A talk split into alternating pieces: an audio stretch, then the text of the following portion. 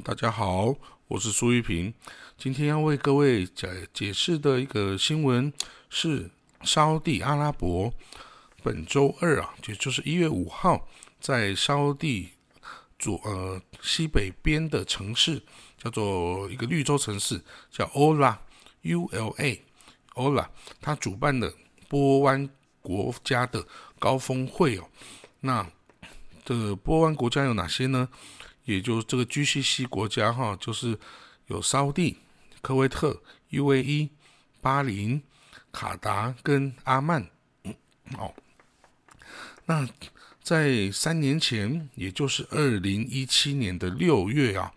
这个沙地为首啊，他跟这个 UAE 还有这个巴林这三个国家，加上埃及啊，共同这个。参加了，或者是共同主导了对卡达的一个全面性的封锁。那为什么在 GCC 国家中会有一单独一个国家被其他的成员这样的排斥跟封锁呢？因为啊，这个卡达它虽然是一个小小，它的国土很小，但是呢，它却是富。蕴藏有丰沛的天然气，所以它是一个极度富裕的国家哦。它的钱非常的多，所以呢，它就在国际这个政治的领域哦，开始这个遂行它的国家意志啊。那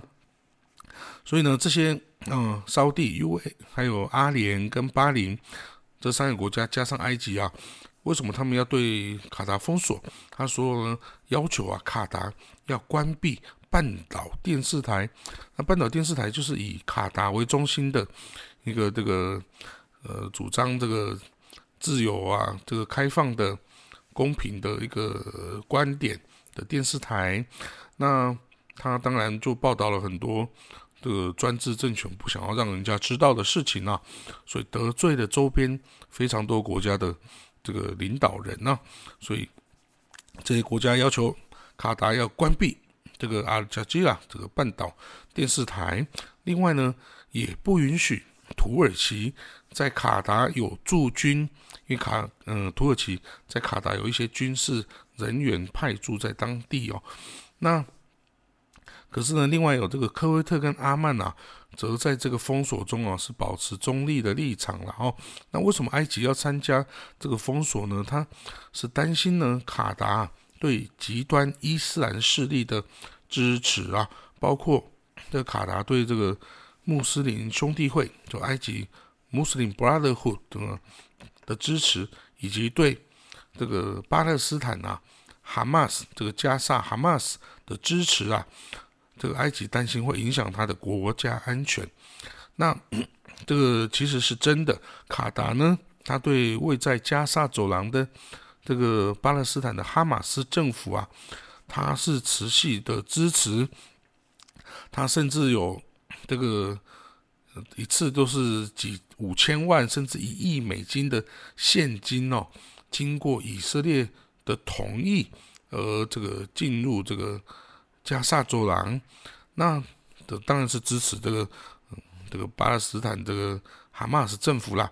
不过呢，以色列很令人惊异的，他并没有阻止这个现金的进入哦。为什么呢？因为啊，你不管再多的现金，你进入了加萨，加萨要买任何的，包括食品啊、生活用品啊、包括建材啊、包括支付水电啊、瓦斯啊。油料啊等等，所有的费用都是要跟以色列的公司来采购的。所以呢，这些现金不管再多进去加上，到最后都是被以色列的商人赚走啊。所以呢，以色列很聪明的，嗯，就允许了卡达的现金这持续的进入加沙，支持哈马斯这样的行为。本来这应该是不可能能够做到，但是嗯。以色列就是同意他们做到了哦。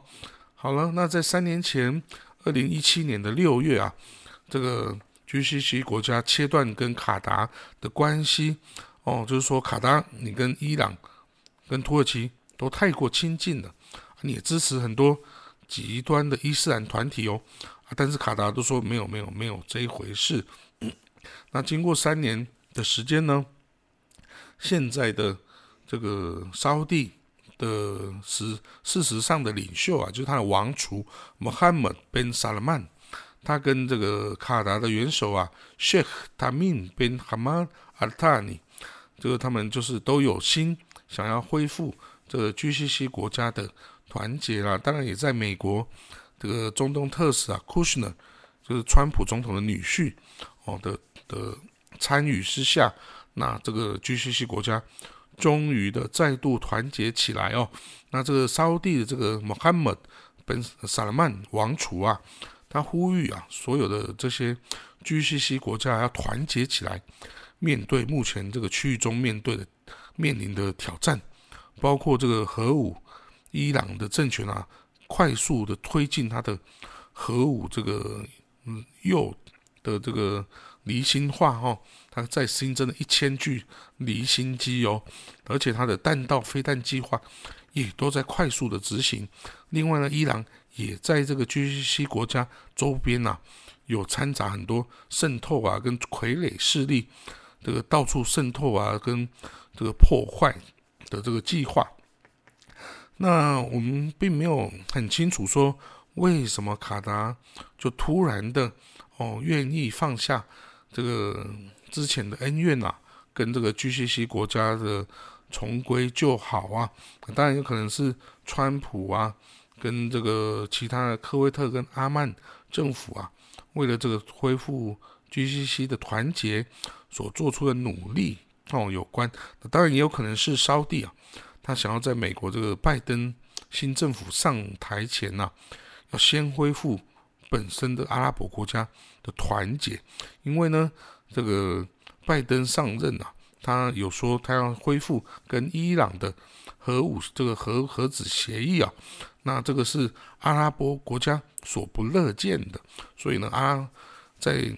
拜登上任前呢，沙地可能想要先把情势先整理一下，以取得这个先机啊。那我们将继续观察这个这个相关的讯息，再跟大家这个说明喽。那今天就讲到这里，谢谢各位。